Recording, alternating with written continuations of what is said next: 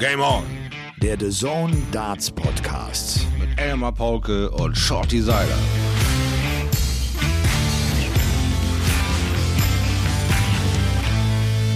Ladies and gentlemen, it's time to meet the podcaster. Der Mann aus Bremerhaven, der sogar mit dem Kopf im Sand noch genug Luft durch einen Strohhalm bekommt, um dir in einem Monolog zu erzählen, warum Darts der geilste Sport der Welt ist. Begrüßt mit mir aus Bremerhaven Schotti Seiler. Am anderen Ende Deutschlands die Stimme des deutschen Dartsports. Der Mann, der 1966 das Wembley-Tor wie folgt kommentierte. Der ist nicht drin! El Mario 501 Paulke. Und nun viel Spaß und Game On. Das war der Hey, liebe Patrick, der uns dieses Intro geschickt hat. Äh, Das äh, hat mich auch wirklich zum, äh, zum Lachen gebracht. Äh, äh, mein lieber Schott, ich grüße dich und ich muss ganz ehrlich sagen, Hi, hi. ähm, dieses Bild nochmal äh, von dir als Kind unter dem Sand mit dem Strohhalm, das, das ist erst wieder aufgepoppt. Das ist für mich eines der Highlights unseres ganzen letzten Jahres gewesen. Weißt du das hier von, äh, von Game On, dem The Zone Darts Podcast. Äh, ich grüße euch alle an diesem 25. Mai und ich hoffe natürlich, euch geht's gut. Ähm, ich äh, bin gefühlt jetzt gerade der letzte Mitarbeiter hier im The Zone Gebäude. Wir haben eben den 13. Spieltag der Premier League Darts erlebt. Es war der erste Spieltag mit Zuschauern nach 160 trostlosen Tagen, möchte ich fast mal sagen. Nach 438 Tagen, die es in der Premier League keine Zuschauer gab. Und wir sind bei Folge 60 von Game On, dem The Zone Darts Podcast, angekommen. Und weiterhin genießen wir die Unterstützung unserer Lieblingskollegen von Sport Buzzer. Shorty, äh, ich grüße Ja. dich erstmal. Und äh, äh, Hallo. Wo hast du heute den Abend verfolgt? Wo hast du gesessen? Mit wem hast du es Äh, ich war gemacht? hier heute Himmel, Himmeling und äh, ja, der, der herhalten muss, ist The Original. Mein kleiner Hund war natürlich an meiner Seite. Max hat sich das äh, mit mir gegeben, ja, und äh, Wiebke natürlich. Ne? Ja. Also äh, wir hatten dann einen schönen runden Dartabend und haben uns das mal so gegeben, wie es dann wieder mit Fans ist, wie sich's anfühlt. Ähm, man, man ist die knackevollen Hallen gewöhnt und jetzt dieses, äh, also so der allererste Moment, der erste Klickmoment war so, oh Mann, das hört sich an wie Stadion. Diese hundert verzweifelten Seelen, die mir bei Werder sofort wieder aufploppten, haben eine Riesenrandale gemacht, aber sie, äh, sie machen die Hütte halt nicht ganz voll. Das ist, das ist das, äh, das, das, das, ja, das Komische noch dabei. Aber ähm, es verändert das Spiel wieder abrupt, nicht wahr? Ja, und es war Es schon, ist, ich, äh, ich habe es schon echt äh, genossen, muss ich ganz ehrlich sagen. Klar, es waren nicht 10.000 in der Halle, logisch, Mhm. Aber ich, ich finde, das, das war schon ein emotionaler Abend äh, mit Zuschauern, die Bock Ja. hatten zu feiern. Und es war irgendwie doch äh, alles mit dabei, von Stand Up If You Love the Darts und äh, ne, den Song, wo, es, wo, sie noch nicht nach Hause gehen wollen und, Ja, und, ja, und ja, ganz genau. Also Boring, Boring Tables. Ja. Sie haben sich also alles gegeben. Also es war ein schöner Memory-Effekt dabei, auch auch, äh, da- dass sie äh, quasi sich toll präsentiert haben und durchgehend gefeiert haben. Die Leistung haben gefeiert, sich selbst, die Situation, alles so ein bisschen wie äh, schaut an, es kann, es geht weiter. Ja, der erste Tropfen äh, hüllt natürlich irgendwann den Stein, aber es geht los. Also äh, seid alle zuversichtlich. Wir wir kommen da irgendwann an und äh, feiern dann alle mit 800, dann mit 1000, dann mit 1600 und dann geht's wieder in die vollen Hallen. Also ich bin natürlich schwer begeistert. Klasse fand ich allerdings auch bei unserem Intro, dass tatsächlich einer bemerkt, dass du 1966 schon kommentiert hast. Ja. Ich dachte, du wolltest da jetzt irgendwie drüber weggehen, weil du den 009 Ninja Seiler einfach nicht vergessen kannst. Den Mann, der sich durch Sand und Erde buddelt, ohne auch nur mit den Zucken zu wimpern und sich dann Strohhalm nimmt, um zu überleben. Ja. Bis zur großen Pause. Aber 1966 warst du schon in Order? Alter Schwede. Absolut. Und habe damals schon mit Senora Stimme kommentiert. Äh, Mm, das heißt, äh, wenn du einfach Jahrgang äh, 33 bist, verstehst du, dann kannst du auch 1966 Ja, ja. problemlos äh, einfach äh, auch das, das Wembley-Tor kommentieren und sagen, Ja. der ist nicht drin. Der ist einfach mal nicht. Der drin. ist mal ganz einfach nicht drin. Schauti, bevor wir äh, jetzt äh, mal auf die, den Spieltag zu sprechen kommen, Spieltag 13 der Mhm. Premier League Darts, es ist wirklich unfassbar umkämpft, es ist alles wahnsinnig Ja. äh, eng beisammen. Vielleicht noch bezüglich der Stimmung und der Emotion bei Michael van Gerven. Mhm. Ich hatte das Gefühl, der war angefressen. Michael van Gerven steht dann da vor, vor dieser Leinwand und wird angekündigt. Und es gibt tatsächlich, ich meine, das, das kennen wir irgendwie so und hat auch so ein bisschen Tradition. Man pfeift ihn zunächst aus, ne? Und dann, und dann marschiert er ein und dann, dann bejubelt man ihn. Aber diese Pfiffe fand ich irgendwie hart. Die habe die hab ich echt hart, die habe ich echt als schlimm empfunden. Ja, das äh, ist das große Ding, äh, das große Mysterium. Wie ähm, kannst du in einer Traditionssportart wie Dart die Herzen erobern als Nicht-Brite? Mit einer unfassbaren Dominanz, die er an den Tag gelegt hat, wo er Leute zum Schmelzen gebracht hat, die absolute Gegner äh, der nicht-britischen Dartkunst sind. Vollkommen egal, wer sie auch immer performt. Er hat keinen britischen Nachnamen, es ist uns egal. Er hat sie begeistert, er hat sie hinter sich ziehen können und jetzt haben sie sich äh, ja alle für sich zu Hause in Ruhe angucken können wie er äh, nicht mehr mit der Situation klarkommt, wie er diesen genau diesen Nimbus der Unbesiegbarkeit verliert, wie er damit umgeht, wie er immer wieder große, große Töne spuckt und sagt, wenn das Publikum wieder da ist, dann mache ich euch wieder fertig. Und ich habe damals noch zu dir gesagt, warte mal ab, was nach dieser Pandemie, wo wir da die Fans in welchen Lagern haben. Vielleicht haben da Leute Fans, die noch gar nicht wussten, was die ganze Halle ausrastet, wenn das Frettchen mittlerweile um die Ecke marschiert. Ja, was der für Qualität abliefert, für eine Spielfreude und für, für eine Selbstverständlichkeit, dass er da jetzt sowieso ist, wo er da eigentlich hingehört. Ich weiß gar nicht, was ihr euch alle so nervös hier umguckt. Ich bin äh, Johnny Ferret, der ist ja gar kein Thema. Ich mach das schon. Ähm, und, und genau das Negative kriegt Van Gerven. Der kriegt äh, nach all diesen aufmunternden Worten im Internet jetzt wieder das Live-Publikum, was nicht so pro Van Gerven ist, weil irgendwann merkst du es ja, spaltet sich das immer mehr auf und die Leute bleiben an deiner Seite und manche gehen einfach so. Und äh, in Großbritannien, äh, in Twitter ist äh, Van Gerven zwar eine große Nummer, aber eben nicht in der Halle. So, da wollen sie ihre Workers Man sehen. Und äh, du hast heute gesehen, äh, ich meine, wir haben äh, mit James Wade und mit Nathan Ashby mal noch gerade äh, zwei Briten, die da mitwirken. Der ganze Rest äh, hat mit Großbritannien nicht viel um Ohren. Also gab es da dann nicht unbedingt der, den Empfang, den Michael van Gerven gewohnt ist, weil der ist irgendwie durch die Pandemie ein bisschen verzockt. Der, den muss er sich erstmal wieder erspielen, Ja. finde ich. Ja. Die sind da gnadenlos. Die sind da wirklich gnadenlos. Also äh, Ja. das, ich hatte auch den Eindruck, äh, dass Van Gerven das nicht lustig fand. Also Nee. man irgendwie wissen, Das hat auch seine Leistung. irgendwie äh, wissen wir ja auch, das ist ein erfahrener Hund natürlich und der hat schon Ja. viel erlebt. Ja. Aber erinnerst du dich an diesen Walk-on, den es bei der WM gab, als jemand Wasser äh, über Ja. sein, ne, da hat er ja, da hat er ja Tränen in den Augen gehabt, da hat er ja geweint ein bisschen. Das hat den, das hat den total überrascht. Und ich hatte den Eindruck, vielleicht liege ich ja auch falsch, es ist einfach nur mein Eindruck, dass, dass ihn das echt äh, gestört hat. Das, das ist ihm nahe gegangen. Ja. Ja, vor allen Dingen, wie gesagt, du hast dir vorher diese großartigen ähm, ja, Wege geebnet und hast dir mit Leistung die Herzen der Leute erspielt und jetzt kannst du es nicht mehr so rüberbringen und sie lassen dich sofort wieder äh, fallen. Und die ersten, die da sind, sind vielleicht nicht unbedingt deine größten Fans, die gewesen und, und äh, nehmen das als erstes erstmal zum Anlass, um dir zu zeigen, haha, wir sind immer noch die, die dir auf Hacke stehen. Und, und das ist der erste Wind, den du bekommst und der ist so negativ für ihn, dass, äh, ja, das wird ihn länger beschäftigen, glaube ich auch. Das wird ihm wehgetan haben. 46 Lecks sind gespielt worden an diesem 13. Spieltag. Und wer ihn äh, gestern Abend nicht äh, verfolgt hat, ähm, dem sei gesagt, dass Johnny Clayton Gary Anderson mit 8 zu 1 bezwungen hat. José de Sousa besiegt Dimitri Vandenberg mit 8 zu 6 in den Lecks. Dann gibt's den 8 zu 3 Sieg von Nathan Aspinall gegen Michael van Gerven und Peter Wright schnappt sich das Ding gegen James Wade, der mir übrigens gut gefallen hat, Peter Wright. Äh, mir deshalb gut gefallen hat, weil er gierig war, weil er Bock hatte. Ja. Der hat endlich mal so eine Angriffslust in sich gehabt, die ich äh, über Wochen vermisst habe oder über viele Spieltage vermisst habe Ja. bei Snakebite Peter Wright. 0-2, ne? Was? Bitte? 0-2 und dann ging er, ich sag 0-2 Ja, und 0-2. dann ging er ab. Richtig. Und dann ging er Ja. ab, ne? Und dann war so die Sicherheit irgendwie in ihn reingesickert, dass er eigentlich alles richtig macht, aber noch nicht zum Abschluss kommt. Und jetzt probiert er das aus. Das war, glaube ich, gleich ein Elber oder, oder so ein Zwölfer, gleich so ein Riesengerät, Batsch. Und dann gab's den, den, den, den Konter von Wright, ja. Und da hat man gesehen, er ist gierig. Da hat er mal das Gesicht gezeigt.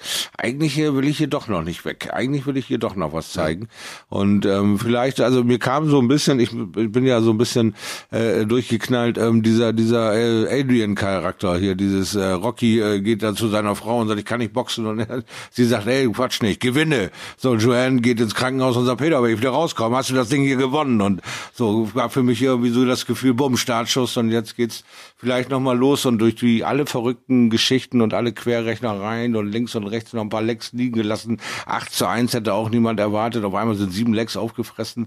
Äh, wer weiß, ob da nicht noch ein bisschen mehr Spannung jetzt wieder drin ist. Ne? Also dieses Rechnen, Rechnen äh, ist ja, liegt mir ja nicht so mit diesen ganzen Hin- und Hergeschungel. Wenn der noch zwei und der noch einen macht, dann kann der über einen Unentschieden äh, Ja, mehr auf. ich Also glaube, los, ich ne? glaube, wir können, so wir können ne? eins festhalten, jetzt äh, nach diesem 13. Hm, Spieltag. Peter Wright und James Wade, die jetzt beide elf Punkte haben und fünf Punkte weg sind von einem Playoff-Platz. Sie werden das nicht mehr schaffen können an, an drei Spieltagen. Also auch, das ist zwar rechnerisch, sie könnten auf 17 Punkte kommen, aber alle Playoff-Plätze oder alle Spieler auf einem Playoff-Platz werden mehr Punkte haben als 17 an der Zahl, die äh, Peter Wright und James Wade maximal erreichen können.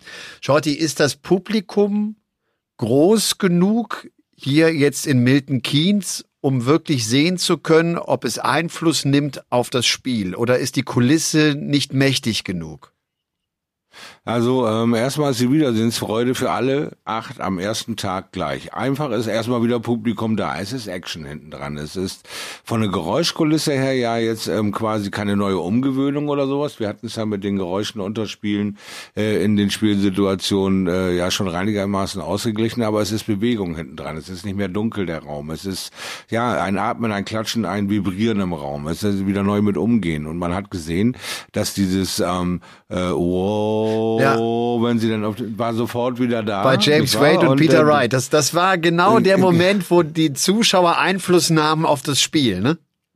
Ganz, ganz genau, ja. Wo wir das sofort wieder gesehen haben, der Faktor Zuschau, Zuschauer ist einfach äh, unberechenbar, weil äh, in, in welchen Situationen sie sich dann auch dazu verreißen lassen, die Spieler darauf zu reagieren oder da irgendwie mitzuzocken in der Geschichte, weiß man ja auch immer nie. Es gibt ja Stone Cold Faces und Poker Faces da oben, die das gar nicht anbockt und andere gehen schon beim ersten Dart steil wie verrückt und äh, versuchen dann noch diese Extrakurve zu performen und lassen sich rausbringen. Also so war es ja dann, glaube ich, auch, dass äh, Wade den dann nicht getroffen hat und Wright das nächste Break machen konnte in der Situation.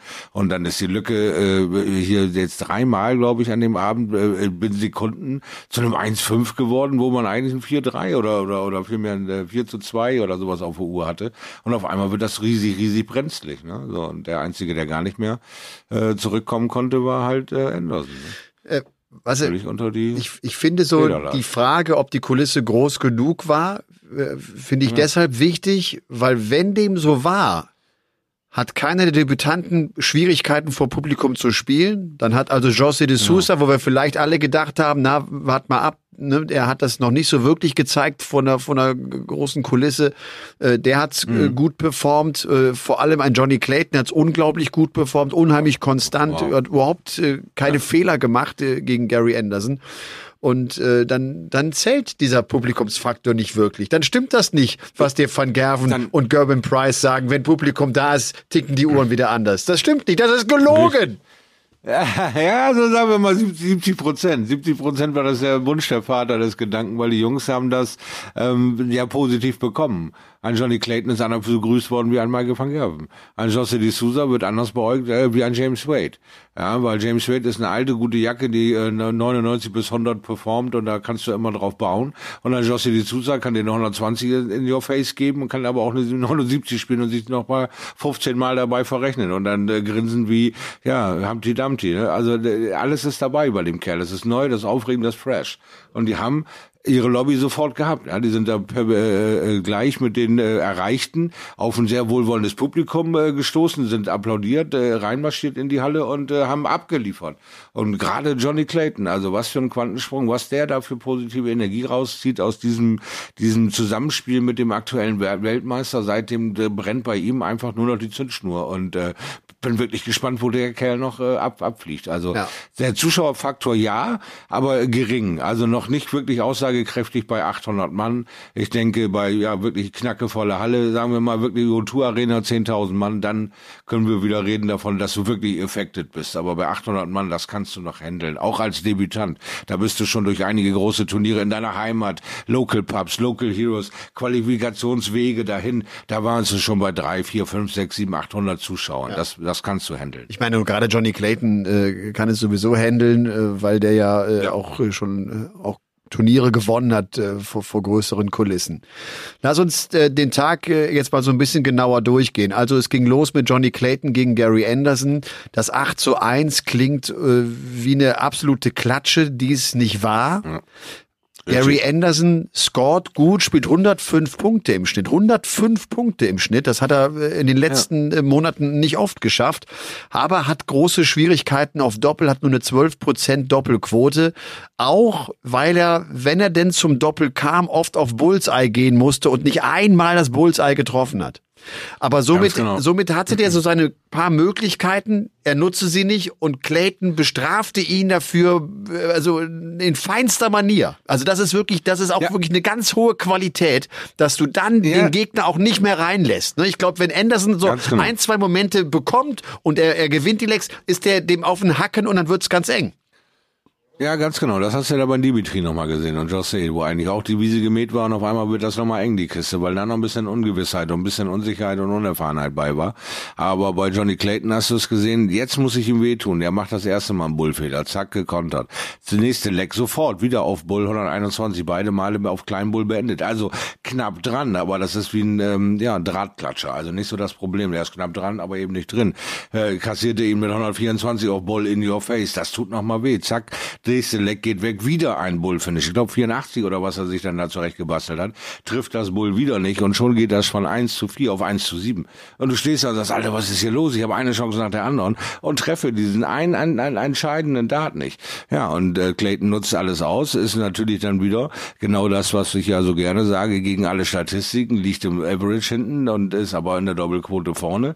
So, was ist das wichtige Ding? Die Doppelquote, die wieder mal alles entschieden hat und er bestraft ihn mit diesem tollen, tollen Spiel ich glaube, beide waren am Ende über 100, oder? Und das ist dann eine Top-Qualität. Ja, also nochmal, Anderson spielt den höchsten Average des Abends ne, mit 104,48, ja. Clayton bei 101,24, hat dazu diese 57 Prozent äh, Doppelquote.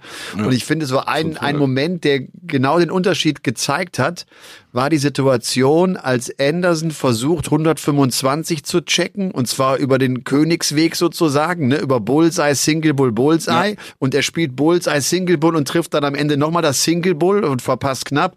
Und äh, Johnny Clayton als Antwort räumt mal eben 124 Punkte übrigens über das Bullseye ab. Also er zeigt ihm ja, genau, genau, mein Freund, ich bin einfach diese drei Prozent besser als du heute und darum geht's am Ende auch für mich aus.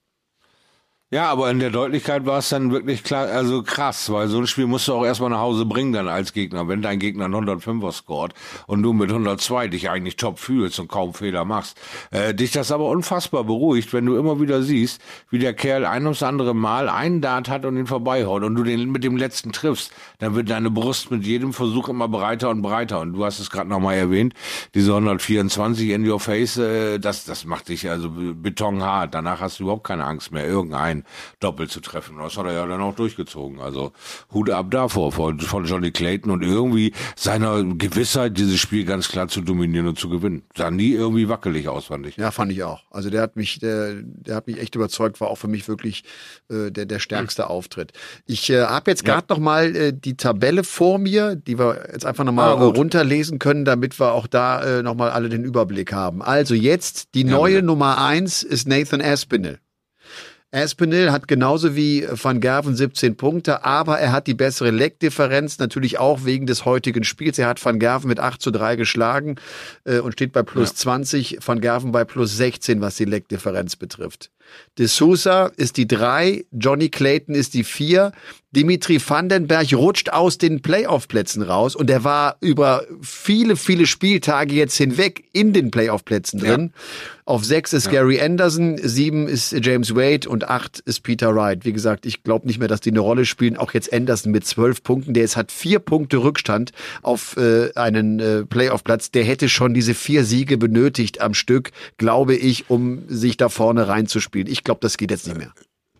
Ja, man muss das eben so sehen, Gary Anderson hat heute auch eine stabile Leistung gezeigt. Er hat heute auch sehr gut gespielt und wir haben ja gesagt, er ist noch ein bisschen auf so Formsammlung und das war heute schon ein gutes Bild, aber er war heute chancenlos. Also von daher äh, wird es auch in ihn reinsickern. Diese Premier League geht nicht unbedingt über Gary Anderson. Also da wird es vielleicht noch mal ein paar gute äh, Spiele geben. Hoffentlich auch äh, weiterhin der Kampf, da noch was ausrichten zu wollen. Aber äh, ja, wie gesagt, Gary Anderson äh, hat heute eine Leistung abgeliefert, die wirklich ansprechend war, aber nicht gereicht hat, schlicht und einfach. Dimitri Vandenberg, wie bitter ist das deiner Meinung nach, dass du jetzt da aus den Playoff-Plätzen rausrutscht und auch dann so die Gefahr siehst, verdammt, jetzt werde ich am Ende noch abgefangen und bin dann doch nicht mit dabei? Ja, ich war, ich habe mir ganz äh, vor dieser Show noch mal eben kurz so die Platte gemacht. Sag mal, was haben wir beide gesagt? Wer könnte von diesen dreien noch rausmarschieren? Ist es Espinel? Ist es De Sousa? Ist es Dimi? Was könnte da passieren? Und ich habe gesagt, der einzige, wo es mir vielleicht schwerfällt, aber möglicherweise wäre Dimi, weil der noch am wenigsten Erfahrung hat mit diesen ganzen Geschichten und seinen Sieg am weitesten zurückliegt. Ja, äh, sein Sieg war im Matchplay äh, vor, vor unendlich langer Zeit gefühlt und seitdem ist er bei dem World Matchplay war er der Dominator. Danach ist er wieder in, in, in die gleiche Ebene gerutscht wie all die anderen, wo dieser Tagessieg entscheidet. Und der ist ihm oft genug dann nicht gelungen. Und jetzt auch bei der Premier League ist dieses äh, sehr, sehr gute Start zu haben und jetzt eingecasht zu werden. Und alle äh, rufen ihre Leistung ab, nur ich nicht. Dieses Gefühl, was da in ihm rein äh, sickert, ist jetzt natürlich mit Ranglistenposition 5 eine absolute Katastrophe Bestätigung äh, über dieses... Ähm, nicht mehr äh, Herr der Lage zu sein, äh, wie noch am Anfang dieser Premier League, wo er mit äh, Nathan Espinel einfach hier von Rekord zu Rekord geeilt ist, äh, stabil gespielt hat wie verrückt. Und jetzt ist wieder irgendwo ein loses Ende, wo er hinterher eiert. Und jetzt ist er Fünfter. Brutal. Hattest du nicht gesagt, der Espinel schafft es nicht? Weil er nämlich genau jetzt auf den? Van Gerven trifft? Ich weiß es nicht, ich bin mir auch nicht mehr ganz sicher. Ja, ich sag ja, ich habe es mir leider nicht mehr ganz rein reinziehen können. Ich meinte, eins von diesen beiden Dingen äh, äh, hätte ich gesagt, aber also von mir aus kann es auch Espinel sein, aber den hatte ich, glaube ich, mehr mit auf der Uhr, dass der diesen mir doch egal Charakter. Wenn ihr alle meint, ich bin scheiße, dann gebe ich erst richtig Gas, dann dann werde ich erst richtig heiß, weil das ist ja eigentlich so ein bisschen seine Lebensgeschichte. Ich will dieses äh, diese Karriere als Startprofi. Ihr wollt das alle nicht, also mache ich es erst recht. Ja, ihr glaubt alle, ich bin vielleicht das schwächste Glied, glaubt alle nicht an mich, dann mache ich es echt recht. Und er hat heute abgeliefert. Also möglicherweise, ich sage ja von Woche zu Woche, äh, ich will mich da gar nicht äh, groß aus der Affäre ziehen, aber ich glaube, einen der beiden habe ich rausgenommen aus dem Set der Vierer, die da nicht durchgehen. Und ich meine, es wäre Dimi gewesen. Aber Okay. Kann natürlich auch genau andersrum Ja. sein. Und da werden uns äh, ganz bestimmt Ja, äh, viele uns- unserer wir müssen ja Hörer interagieren. Wir natürlich brauchen werden, Content, werden, Baby. werden ganz genau uns äh, sagen, äh, was äh, da Sache ist. Ähm, Nathan Aspinall, mir hat das. Interview mal wieder richtig gut gefallen von ihm, dass er nach dem Sieg äh, über Van Gerven gegeben hat. Vor allem fand ich gut so seine Art und Weise, wie er offenbar in diese Partie reingegangen ist, wo er gesagt hat, klar, ich will gewinnen, das will ja jeder. Aber egal, ob ich gewinne, ich werde es jetzt genießen. Ich habe das immer schon genossen, vor Publikum zu spielen und das, ich werde es genießen und er hat es geschafft, das wirklich auch äh, für sich ganz positiv zu nutzen, dass er da ist und dass er auch gefeiert wurde. Du, du, er hat über, über beide Backen gestrahlt, er, hat's, er fand es Wahnsinn, dass die Fans seinen Namen gesungen haben und er hat das extrem genossen und auch auf sein Spiel einfließen lassen. Also der hat sich so einen guten Moment verschafft und hat das auch in die Partie reinbringen können. Und das ist ein cooler Move von ihm. Das klingt so einfach, ist manchmal ist das verdammt schwer. Ne? Van Gerven will das ja eigentlich auch machen, aber der schafft zum Beispiel nicht. Ja, genau, genau. Da ist irgendwo die Pipeline dann unterbrochen. Und da siehst du es par excellence bei Ace Espinel, ja, diese positive Bestärkung, Energie aus dem Publikum ziehen und aus dieser Grundidee, warum bin ich Dartspieler geworden? Weil ich gerne vor Publikum performe und es mich unwahrscheinlich anmacht, wenn sie jubeln und schreien, wenn ich 140 äh, werfe oder was ich, Neuner checke oder sonst was. Und äh, Michael äh, weiß genau um dieses Gefühl. Natürlich hat er da auch Bock drauf, das wieder zu erleben, aber er findet zurzeit den Weg einfach nicht zurück zur Konstanz und Sicherheit, die ihm während des Spiels endlich wieder der Michael van Gerven werden lässt. Dass er abseits des Boards immer noch der, der, der große ähm, Mann ist, der gejagt werden muss, der die Rekorde aufgestellt hat, der immer noch sich zurücklehnen kann und sagt, ja, ja, nun warte mal ab, da wo ich schon hingespuckt habe, müsst ihr erstmal hinfliegen. Ne? Also macht mal sinnig hier, ja. Aber sich immer wieder dem, den, den aggressiven Fragen auch stellt, was ist denn mit dir? Wo ist deine Karriere? Was ist denn jetzt los? Und immer wieder sagt, ich werde zurückkommen, ich werde besser sein, es wird gehen. Und jetzt fängt er sich quasi eine Klatsche ein vom Publikum, die mit Pfeifen empfängt und er bringt seine Leistung nicht äh, auf den Tisch. Also wieder eine Nacht voller Ungewissheit und Ner- Generve im Kopf von Michael van Gerven. Mal sehen, wie er morgen aus der Hütte kommt. Ich habe ja heute mit, mit Flo Hempel äh, kommentiert Und Flo glaubt ja, dass der Van Gerven vielleicht noch Probleme haben wird, einen Playoff-Platz äh, am Ende zu haben. Und ich finde, das ist, das, das, das könnte tatsächlich passieren. Der hat jetzt vom Restprogramm, also er muss äh, jetzt am Dienstagabend muss er gegen Gary Anderson ran, dann spielt er gegen Ja. José de Sousa und abschließend gegen Peter Wright. Peter Wright wird wahrscheinlich so sein, dass der dann in der Situation ist, wo er keine Chance mehr haben wird auf dem Playoff-Platz, aber der hat Bock vor Publikum, das hat er heute gezeigt, und der hat Bock auf Van Gerven. Und der hatte, Natürlich. und er hätte, glaube ich, Riesenbock, den auch aus den Playoff-Plätzen rauszukegeln. Wenn es denn Oder? da auf Messerschneide stehen würde, wäre das wahrscheinlich so ein Ding, was ihnen endlich mal wieder Motivation und einen Kick geben würde. Ja. wenn es denn, wenn es denn tatsächlich so am Donnerstag stehen würde, dass es da äh, das Schipplein an der Waage äh, Peter Wright wäre, äh, ich glaube, dann äh, ist der heiß wie die Sonne, wie du so schön sagst. Also von daher bin ich mal gespannt drauf. Aber es ist schon, äh, wie ich ja schon eingangs sagte, sehr viel Rechnerei, sehr viel Technik, sehr viel, jede Tage, jeder Tag ist ein anderer. Jede, ne, ein 8 zu 1 ist heute wichtig, morgen ist ein 8 zu 5 wichtig, weil äh, sonst der, der Mann äh, 8 zu 6 gewonnen hat, dich dann wieder um drei da überholt und da kommt noch mal einer von links und du legst dich hier fest und äh, das letzte Spiel entscheidet doch noch mal, obwohl das eigentlich gar mit dem Ganzen gar nichts mehr zu tun hat, aber für den einen doch wieder zwei Lecks kostet und oh, hör mir auf. Ja, aber, aber, aber dieser wichtig ist ja, Das dass, ist dass der fünfte, Dimitri Vandenberg, nur zwei Punkte weniger hat als der Van Gerven. ja. Ne? So, das ist ja wichtig. Ja, ja, also das, ist, ja, das, das ist- das kann sich, also theoretisch kann es sich, äh, morgen Abend kann die Situation sich verändern. Dann, dann können, Richtig, Ne? genau. Also das ist Dann schon kann cool. der ganze Sp Ja. Spaß losgehen. Und das ist ja genau das, was wir ja immer wieder sagen, diese Liga, die so belächelt wurde aus, naja, Qualität äh, müssen wir mal abwarten, schauen wir uns da mal rein, hat so viel heiße Sachen schon erlebt und die ist so unfassbar spannend und eng noch, dass wir tatsächlich über einen Mann reden, der eine, ums andere Mal sich die 25 greift als Top of the Table dieser ganzen Veranstaltung, der das Ding sechsmal gewinnt und jetzt tatsächlich noch erwischt werden kann.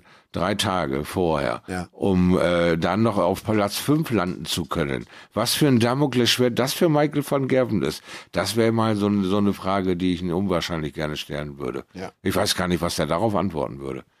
Denkst du im Bett drüber nach, ob du dieses ganze Ding noch verkacken könntest und am Donnerstag hier tatsächlich nach Hause fährst? Oder nicht? Ähm, äh, weiß ich auch nicht. Kommt wahrscheinlich. Ich habe keine Ahnung. Der sagt doch, Was würde der der sagt doch antworten? niemals, äh, weiß ich auch nicht. Der sagt auf jeden Fall bin ich dabei. so wie der tickt, Ah, ja gut. oder? Also der hat nicht. Ja, was anderes wäre, wäre schon Ja. wahrscheinlich gerade dem Gemütszustand der Wahrheit näher. Wenn er was anderes sagen würde als klar, das, ich's das ja Eingestehen von Schwäche äh, gehört irgendwie nicht ins Repertoire des Michael van Gerven. Aber schaut die, Ja, pass auf, ich, ich habe gedacht, nach diesem Abend ne, vor Publikum, der, der irgendwie echt Spaß gemacht hat und ich habe echt, äh, ich habe ich hab wirklich Spaß gehabt, finde ich, müssen wir ganz dringend eines nochmal ganz kurz hören. Warte eben. Hallo, lieben Freunde und herzlich willkommen zum The Zone Podcast. Mm, with the one and only Elmar unterstrich Paulke. Und with the one and only Shorty, Shorty, Shorty, Shorty, Thomas. Ah, Kommen Sie näher, kommen Sie ran. Hier werden Sie genauso beschissen wie nebenan. Kommen Sie lose, lose, lose, lose, lose. Mich haben so viele angeschrieben und geschrieben, das ist, äh, das ist unfassbar. Ich soll das auf jeden Fall unbedingt komplett abspielen, aber das werde ich nicht machen. das werde ich Das ist wie Meatloafs Version Look in the Review Mirror. Ey.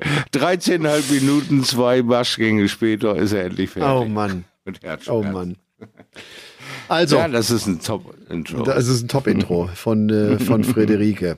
Also, wir ähm, schließen Spieltag 13 jetzt einfach mal ab, äh, weil wir ja Mhm. auch wissen, dass diejenigen, die vielleicht den Podcast am Mittwoch oder am Donnerstag hören, äh, dann nicht mehr den aktuellen Stand Mhm. haben, sondern wir ja einfach, äh, klar, heute Abend äh, darüber reden, damit wir zumindest da aktuell sind. Schaut, die, äh, wir müssen natürlich über Fußball reden. Ja. Werder ist abgestiegen. Die Kölner schießen in der 86. Minute das 1 zu 0 gegen Schalke 04 und dadurch haben sie den Relegationsplatz und damit ist es ein absoluter Pflichttermin für euch alle hier auf The Zone einzuschalten, Mittwoch. wenn es da am Mittwoch Gegen Holstein 18.30 Uhr gegen Kiel. Ja. Kiel verliert, Kiel verliert Nordrhein, 2-3. Ja. Das letzte Spiel jetzt in der zweiten. Und darum haben die, darum sind die nicht direkt aufgestiegen. Also das ist auch ganz bitter. Zu Hause verlieren die 2-3 gegen Darmstadt. Ja. ja. so ist das mit den Auf- und Abstiegsgedankengängen, weil ich hatte ja irgendwann mal den Gedankengang, komm, jetzt ziehst du mal den Rest der Saison von Werder rein. Die letzten zehn Spiele habe ich tatsächlich geguckt. Ja, das hast du doch erzählt. Das ist ja, genau. Und was haben wir da gemacht? Ich glaube, ein Punkt. Wie, du hast genau recht. Einen Punkt habt ihr. Mhm, jetzt, ja. Also Wie ist denn die Stimmung in Bremen? Ist, äh, Ähm, ich muss ganz ehrlich sagen, da wir ja immer noch äh, weit entfernt sind von irgendwelchen großartigen Kontaktaufnahmen, Treffen oder sonstigen Geschichten in meiner Altersklasse sozusagen, ähm, äh, ist der ist der Kontakt ja, der in meine Richtung getragen wird von meinem Team. Ähm, nicht so äh, Werder-lastig, weil sie ja wissen, bei mir ist das eher gefährliches Halbwissen. Ich kann da nicht viel mit anfangen, ich bin immer froh, wenn sie gewinnen und wenn nicht, dann geht für mich die Welt halt nicht so weit unter wie für andere Leute. Äh, aber so die Grundstimmung in Bremen ist, glaube ich, nicht gerade happy und äh, ja, natürlich wissen wir hinterher immer wieder viele alles besser und alles mehr und so, aber auch äh, der Sarkasmus tobt äh, wie verrückt, wie es dann heißt. Jetzt ist natürlich in der zweiten Liga ein Derby nach dem anderen am Toben. Jetzt geht's ja wieder richtig zur Sache und die Fahrten machen Spaß. Irgendwas von äh, Dynamo habe ich gelesen, da ist da ist dabei. Dann haben sie wieder die Hamburger Derbys und weiß ich nicht was alles. Also von daher klingt es doch schon mal cool. Möglicherweise sind es dann auch wieder Eintrittspreise, die äh, äh, ja, überschaulicher sind, denke ich mal, äh, für die zweite Liga. Und vielleicht sind es dann auch mal Spieler, die quasi den Fußball noch lieben und nicht den, ja, nicht nur aufgrund von irgendwelchen guten sechs, sieben, acht Monaten mit Be- Beträgen gehandelt werden, wo einem schwindlig wird und dann jahrelang nicht abliefern. Und da haben wir ja nun auch so den einen oder anderen Storch im Salat in unserer Mannschaft, der da durch die Gegend tobt und sich Profi schimpft, aber dann doch eher dazu taugt, irgendwie eine Fahne aufrechtzuerhalten, vielleicht an der Ecke und dabei still zu sein. Aber das gelingt ihm auch nicht so wirklich. Also Aber- wir haben da auch den einen oder anderen Fehler, den wir da noch haben, aber das wird auch ausgemerzt. Ich glaube, mit einem coolen Team und mit einem neuen Trainer, wer auch immer es dann nun wird, wird es vielleicht für Werder in der zweiten Liga ja, vielleicht sogar tatsächlich um den Wiederaufstieg gehen. Mal gucken, was da so ist. Das ist einfach jetzt mal von dir so eine These. Äh, also ja, was, was ich gelesen habe, irgendwie ist, dass die halbe Mannschaft äh, zusammenzubrechen droht, weil viele einfach jetzt auch den Verein veranlassen werden. Aber äh, völlig wurscht, wir wollen nicht über Fußball Ja. sprechen. Ich finde nur, und äh, das, das finde ich jetzt gar nicht, weil es um die Bundesliga geht, ich bin eigentlich ganz froh, dass dieses Modell Thomas Schaaf nicht funktioniert hat. Das war mir Hm. irgendwie zu einfach. Also weißt du, dass du einen Spieltag, bevor das Ding durch ist, sagst, ach, weißt du was, jetzt hole ich mir den Schaf, weil mit dem habe ich doch vor, vor ein paar Jahren mal die Meisterschaft gewonnen. Nee, so einfach ist Profisport nicht. Das, das, da bin ich auch froh, dass das, also ne, mir tut's leid für Werder Bremen, ne, versteh mich nicht falsch. Äh, ich finde auch ein Verein, der so dringend in die erste Liga gehört, aber äh, das, das, das war kein gutes Management. Das, das, Nein, nein, das nein, war nein, das der, der letzte Rettungsanker irgendwie, aber der, der, Ja. der hat keinen Sinn gemacht. Nein, überhaupt nicht. Was also gerade vorher mit den Brüsten, wie lange doch äh, die Trainer sich an Werder binden, dass es hier Karrieren gibt, die über ein Jahrzehnt dauern als Trainer, das ist ja auch selten genug im Profisport und dann so ein so ein Ende für Kohlfeld war auch ein bisschen arg übersichtlich und und, und äh, kein feines Händchen, wo sie doch immer so mit ihrem äh, familiären ähm, Aufsichtsrat und gefummelt und geklüngelt da eine Gange sind, war das eine Nullnummer. Aber da hat Werder ja dieses Jahr oder die letzten ja, zwei, drei Jahre ja schon eh keine Probleme mehr mit Nullnummern zu bringen und die dann zu erklären mit irgendwelchen anderen, die schuld sind, nur wir, wir halt nicht. Also von daher ähm, geht's jetzt einfach mal in die zweite Liga, das Leben geht trotzdem weiter und wie gesagt, ich hoffe, die Karten werden ein bisschen billiger und die Dauerkarten werden vielleicht nicht mehr vererbt, sondern sie sind vielleicht wieder mal erschwinglich und erhältlich. Wir werden sehen, Okay. was da so los ist. Jetzt haben wir 23.41 Uhr. Es ist mitten in der Nacht, Shorty. Coca-Cola. Du hast äh, Koffein, das du dir äh, reinwirfst. Äh, Weil es jetzt mitten in der Nacht ist, müsste eigentlich jeder von uns eine dunkle Geschichte seines Lebens erzählen. Eine dunkle Geschichte meines Lebens. Hast du als, hast du als Kind äh, mal gestohlen? Sachen gestohlen? Ich habe das gemacht. Nö. Und ich weiß gar nicht ich mehr, wie alt ich war. Und zwar habe ich, äh, ich habe ein Hanuta gestohlen aus einem Supermarkt. Und bin, weil ich so ein schlechtes Gewissen hatte und weil ich so ein, so ein brutaler Bandit war, zu meiner Mutter gegangen und habe ihr das gebeichtet und bin dann mit 30 Pfennig zum Supermarkt gefahren, habe gesagt, ich habe einen Hanuta geklaut, hier sind die 30 Pfennig. Wow. Das ist wirklich eine Räubergeschichte. Ja, und das bildet den Charakter. Du musst auch die Eier haben, dann zu sagen, hey, ich war das, hier sind die 30 Pfennig. Man sieht sie. Ich, ich gehe jetzt einen Obststand überfallen. Ja.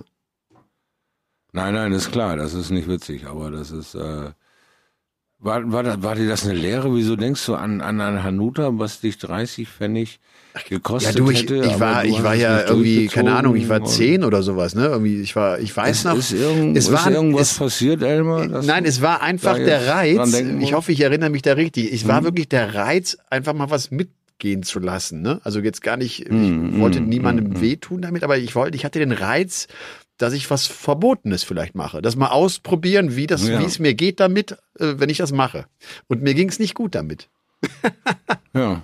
Ja, äh, spannendes Experiment. Da bin ich ja auch so ein bisschen froh, dass dir nicht noch mehr Blödsinn eingefallen ist. Ja. Also, Ich, ich trete ihn einfach mal da, weil ich will mal wissen, wie das ist.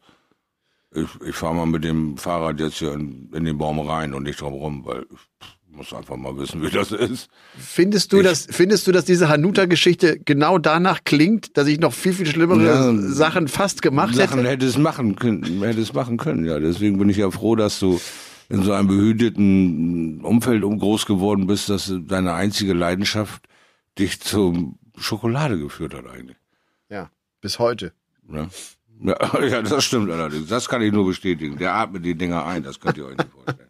Das könnt ihr euch nicht vorstellen. Mich und meine Haribo-Leidenschaft verurteilt er aber selber sechs Kilo ohne Knochen. Nein, aber Kein ich äh, mache jetzt gerade äh, keine Süßigkeiten. Nein? Kein Zucker oder wenig Schon wieder? Zucker. Ja, schon wieder. hm. Ja, ja, genau. Hm. Ja.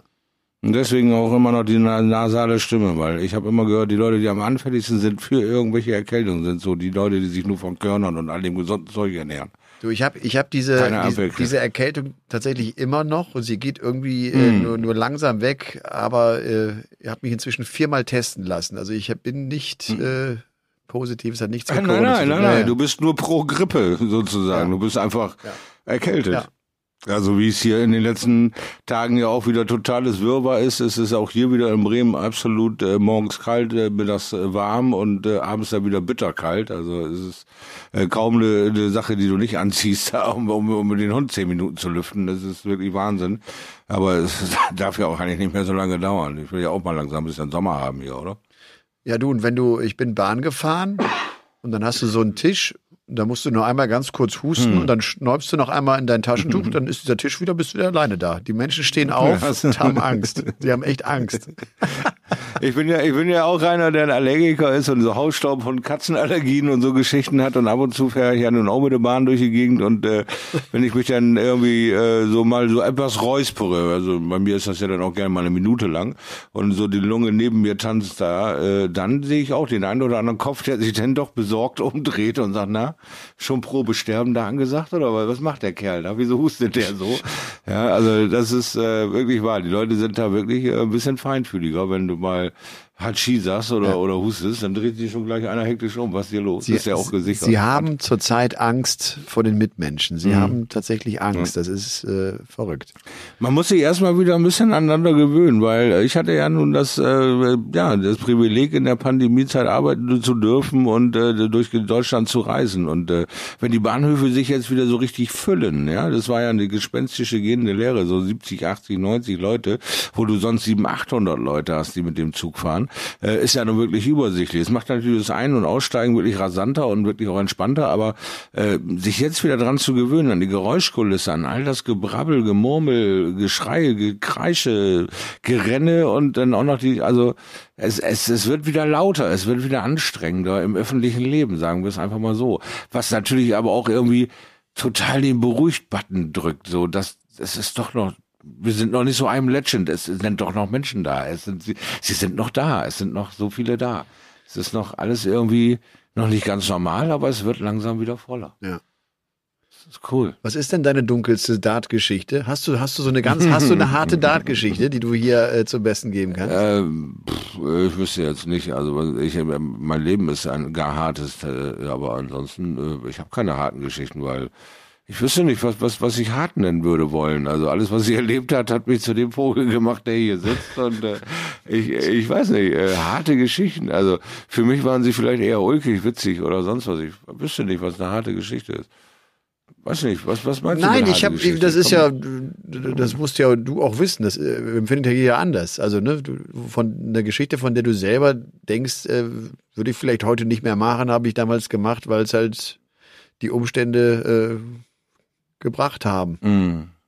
Mm, Nein, ist ja auch egal. mir, passi mir, nee, mir passieren da ja nur immer diese Dinge. Das ist ja das Problem. Ich, ich habe ja nun schon x Sachen von mir erzählt, die mir so passiert sind im Datleben, aber nie habe ich die ausgelöst. Also quasi nie war ich derjenige, der diese Idee hatte. Ich habe sie mir immer eingefangen, diese Idee. Ich hatte war immer Gegenstand von Hohn und Spot. Ich war immer derjenige, der ja äh, gerne dann dafür benutzt wurde, um dieses mal auszuprobieren, diese Idee die sie dann hatten. Ja, ja äh, keine Ahnung. Aber nie selbst äh, so jetzt so, dass ich dunkle Stunde und heute drüber lachen könnte, sowas wie Hanuta klauen oder so, fällt mir gerade so nicht ja. ein. Ich hatte halt, äh, ne, ja, keine Ahnung, äh, meiner Mutter halt mal gesagt, ich gehe äh, mit meinem Bruder auf seine Abschlussfeier und ich bin sicher um zehn zu Hause, Mama, ist keine Frage. Dass das dann morgens um zehn ist und fast unter Polizeischutz, das hat sie natürlich nicht äh, von mir, von mir den Abend vorher gedacht und gehört. Mein Bruder war mit halt mit 16 mit der Schule fertig und ich bin ja nun mal zwei Jahre jünger, also bin ich mit 14 damit hin und habe mir dann alles in die Figur geschüttet, was an Alkohol zu finden war. Ja, und äh, dann habe ich natürlich meiner Mutter gesagt, klar, ich komme dann auch gleich mit dem Bus nach Hause. Und dann bin ich erstmal zwölf Stunden eingepennt. Aber nicht da, nicht da, wo, wo sie dann gedacht hätte, wo ich war, sondern eben halt an der Bushaltestelle. Wie alt warst du da? Junge, 14. Ach du Schande. Ja, ja, und dann habe ich da so meine zehn, acht bis zehn Stunden an der Bushaltestelle geschlafen, auf dieser Dorfbushaltestelle. Und dann bin ich irgendwann mal wach geworden, weil dann doch mal ein Bus ein bisschen lauter gebremst hatte. Bin ich da eingestiegen, rein nach Hause, ab nach oben und bin dann auf dem Weg nach oben wieder auf den Treppen verendet. Ich hatte keine Energie, ich war saftlos, kraftlos und verwirrt. Und dann ist meine Mutter irgendwann an die Tür auf, losmarschiert und dann hat sie mich Etage zwei gefunden. Wir hatten in der dritten Etage gelebt. Und dann hat sie gesagt, na, alles klar? Sag ich, oh, läuft. Mit 14? Also es waren so zwölf, zwölf Stunden Unterschied. Ja, das war mal so eine harte Nacht, ja. Mein Bruder hasst mich wie die Pest dafür, denke ich mal, weil seine Abschlussfeier seiner Schule war dann natürlich so ein bisschen stressiger, weil seine Mutter ständig im Telefon ist und sagt, wo ist der Junge? Wo ist dein Bruder? Und du willst eigentlich nur Party machen, dann bist du als 16-Jähriger etwas angepisst, sagen wir mal. Und bittest dann auch zum Gespräch mit deinem Bruder am nächsten Tag. Ja durfte sie dann da auch noch einen abholen und da noch einen abholen und dann, tja, danach hatte ich drei Haare auf der Brust und war ein Bär.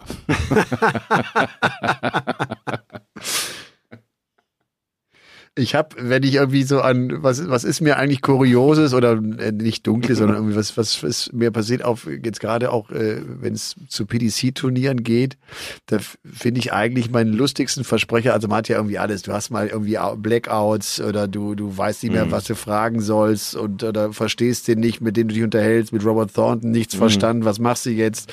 Äh, aber am lustigsten finde ich eigentlich, dass ich äh, Cameron Menzies, den habe ich, mhm. glaube ich, dreimal, keine Ahnung, weil ich irgendwie offenbar falsch gepolt in der Hirse bin, mit Cameron Diaz auf die Bühne gerufen. dreimal. Großartig. Und ich habe es gar nicht, weißt du, und einmal gar nicht gemerkt. Was? Also ich, ich sag Cameron Diaz und äh, dann kommt Cameron Menzies auf. Okay. Und was hat er es dann gemerkt? Ich weiß es nicht. Er hat mir es, aber also. hat, der ist ja ein netter Typ, ne? Ist ja ein ganz, ganz, ganz cooler ja. äh, Vogel. Äh, er hat also er hat es mir äh, nicht reingedrückt und er hat auch, glaube ich, nie ein Match gewonnen, sodass wir, dass er mir vielleicht im Interview hätte sagen können, du hast mich übrigens jetzt zum dritten Mal mit Cameron Diaz auf die Bühne gerufen, du, du Lump.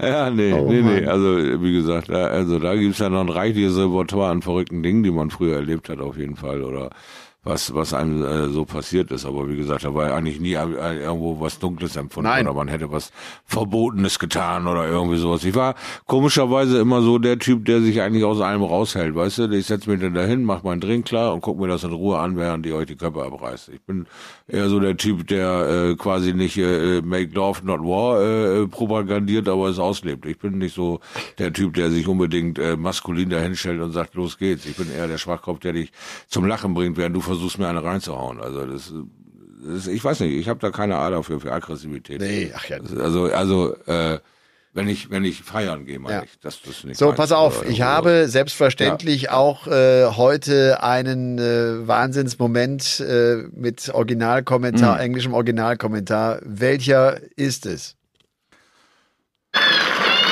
Three darts away from this title. 116 he wants after nine darts. Taylor here has got to find his very best again. He's coming down. And back up he'll go, surely, for the 18th. Press it. Raymond, you require 160. For the world title. 16. Raymond van Bonneveld wants that for the title. 76. And a fifth match point. A fifth championship point 148. goes. Now Taylor, 148, and we have to say for his 14th world title. Looks at the 60. For Raymond van Barneveld, four times video champion, to end the greatest year of his life.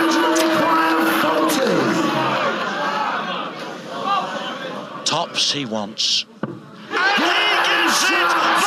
Barneveld is the champion of the world! Eines der längsten. Das ist immer wieder geil, ne? Ja, eines der längsten, eines der besten. Ja.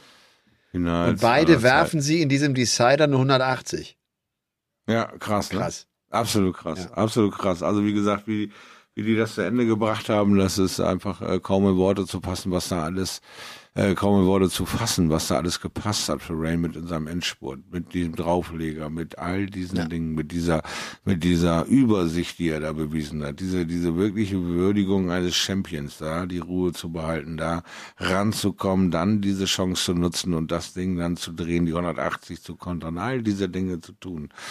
Äh, ja, grandios, einfach nur grandios, was mich ja dann auch wieder natürlich in den Gedanken äh, vorzubringt, wo ist Raymond zurzeit, wie, wie läuft seine Serie, was, was gibt's da für Gedanken äh, in dem Comeback? Lass mich vielleicht nochmal war- ganz, noch mal ganz kurz sagen, Ja. äh, für die, die das vielleicht einfach nicht so auf dem Zettel haben, das war das WM-Finale 2007. Ja, ja, genau. also, ne, es ist der, es ist der erste Sieg, der erste 2000. PDC-Sieg für Van Barneveld in diesem wahrscheinlich besten Match aller Zeiten. Äh, genau Ja. aufgrund der Dinge, die du gerade schon genannt hast, aber auch der Vorgeschichte, das war einfach un, das war un Wahnsinn. Und äh, Ja. ein Match, das mich auch wirklich dann äh, endgültig an Darts gefesselt hat. Das war, war auch für mich persönlich ein Schlüsselmatch, muss ich ehrlich sagen. Ja, glaube glaub ich, weil da war einfach alles drin, ja. Es war die Überheblichkeit, die Sicherheit, das war wie weggewischt, die Angst und dann war es die Erkenntnis, verdammt ist es zu Ende. Also es war äh, alles, was du als Sportler in einem Leben eigentlich so, äh, ja, Sportler, Sportlerleben so erlebst, hast du in diesem Finale gesehen. So unbändige Wille, hier nicht zu Null von der Platte zu gehen, hier nicht rasiert zu werden und nachher Spott und Hohn äh, ausgesetzt zu werden. Der Kampfeswille, dieses Weiterkommen, dann dieses Movie-Gespiel, diese Sicherheit, die er über zwei äh, Sets dann zelebriert hat. Und auf einmal war er da und dann ging es so, Macker, jetzt geht's hier Schlag auf Schlag. Und du hast gesehen, wie auf einmal äh, das Phänomen Taylor da ins Wanken geriet und sagt, meine Güte, ich dachte, den hätte ich doch schon mausetot hier an Bord erledigt. Aber der ist psychisch stark, der ist auch körperlich stark, der hält das hier durch. Wir sind hier schon, lange? Eine Stunde, 1,45 zugange. Ja, wir haben, liefern eine Top-Qualität ab. Das Spiel macht Spaß, das fühlt sich gut an. Also das muss, muss, muss irre gewesen sein, dieses Spiel äh, nicht nur als Zuschauer äh, äh, erleben zu dürfen, war schon toll. Aber das als Spielen äh, als Spieler miterleben zu dürfen, das, äh, glaube ich, sind Erinnerungen, wo die, die Augen immer noch feucht werden, allen beiden. Du, Barney hatte sich ja äh, gemeldet, nach- nachdem es ja bei dem letzten Super Series Block ja hieß, ihm Ja. sei es erneut gesundheitlich nicht gut gegangen, dass alles in Ordnung ist. Der wird also Mhm. wahrscheinlich auch jetzt dann diese Super Series äh, 3 und 4 Turnierblöcke spielen. Das eine ja Mitte Juni, das andere dann Anfang Juli.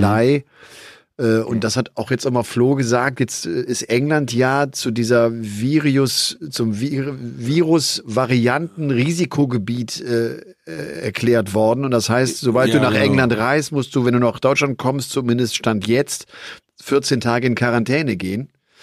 Und das heißt wieder Genauso ist es auch äh, Mo Hilscher, äh, hier Morris Hilscher äh, passiert. Der ist zu der Challenge Tour der JDC gefahren, jetzt in Bristol gewesen, was am Wochenende war. Und äh, die mussten alles aus Deutschland organisieren, schon vorher die Tests anmelden, machen und tun. Und da waren vorher sieben, acht Szenarien, die durchgekaut wurden. Am Ende ist es jetzt dabei raus äh, oder dabei geblieben durch diese Virusmutation, die du da ansprichst. Seit Freitag um 18 Uhr gilt das. Und er ist Freitag natürlich um 17 oder weiß ich nicht, 14 Uhr hier losgeflogen und Freitag um 18 Uhr war es dann das Hochrisikogebiet. Und jetzt kommt der Bengel am Sonntag wieder und hat nun 14 Tage Quarantäne an der Hacke. Und das erklär mal deinem Arbeitgeber. Der Kollege ist in der Ausbildung, ja. Und das natürlich dann wo? In der Branche, in der helfenden Branche. Ich glaube, er wird Altenpfleger oder Krankenpfleger, ja. Und jetzt darf er 14 Tage Pandemie absitzen machen und tun durch diese, durch die Hochstufung, äh, die natürlich so gar nicht geplant war. Und jetzt ist er natürlich da erstmal eine größere Erklärungsnot, ne? Also äh, da kann es dann schon mal stressig werden. Ja, und hat ja auch zur Folge, dass äh, wohl erneut einige deutsche Spieler, die die Tourkarte sich geschnappt haben in diesem Jahr, auch dort nicht am Start sein werden. Also Flo Hempel hat heute gesagt, er wird das auf jeden Fall machen, die kriegen das hin, aber auch sie müssen sich gut organisieren, äh, weil seine Frau jetzt irgendwie auch neu selbstständig wird und also ne, mit Kind. Das ist alles, das musste erstmal alles in den Griff bekommen, weil äh, am Ende heißt das ja mit, ich bin eine Woche dort, ich habe zwei Wochen Quarantäne, du kannst ja dein Kind dann auch nicht äh, betreuen ne, in der Zeit. Also da fällst du also komplett raus äh, in, in diesem Falle.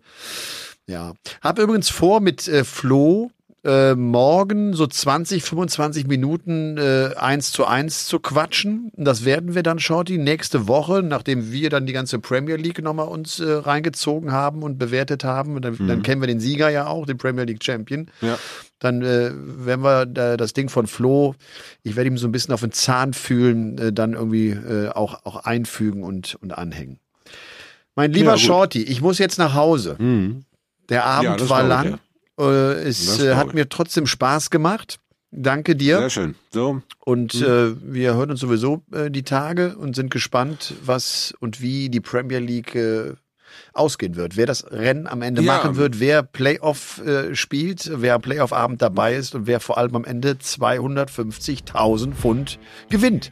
Äh, lohnt sich ja. was für eine was für eine herrliche Premier League 2021. Ja. Wer hätte das vorher gedacht? Absolut. Also wer hätte das vorher gedacht mit der Spannung? Wir reden hier von Spieltag 13 und wir haben noch kein klares Bild. Ja, wer es in Spieltag 16 oder 17 dann am Ende tatsächlich ist. Also super geil. Super geil. Und äh, auch da nochmal, die drei Debütanten sind auf den ersten fünf Mhm. Plätzen vertreten, plus Espinel, der seine zweite Saison spielt. Also, ne? Du hast Ja. nur, du hast nur einen, einen Routinier da vorne mit dabei mit MVG. Also, das ist echt unglaublich. Ein, eine Saison, mit die, glaube ich, niemand vorher gesagt hat und äh, mit der niemand gerechnet hat. Also, äh, seid so gut, vergesst uns äh, nicht zu bewerten äh, abonniert logischerweise auf äh, da, wo ihr abonnieren könnt und äh, schickt uns gerne auch weiterhin eure Intros. Ihr merkt, wir haben da eine große, große Freude dran oder auch Fragen. Ja. elmar.paulke13.gmx.de Äh, Das ist ganz einfach sich zu merken und dann her damit. Und ansonsten euch eine schöne Woche und äh, bleibt Jawohl, unserem. Dartsport treu. Wir haben äh, viele intensive Abende und äh, sind gespannt, wie es verlaufen wird. Shorty, gute Nacht. Ciao. Gute Nacht, bis dahin. Game on!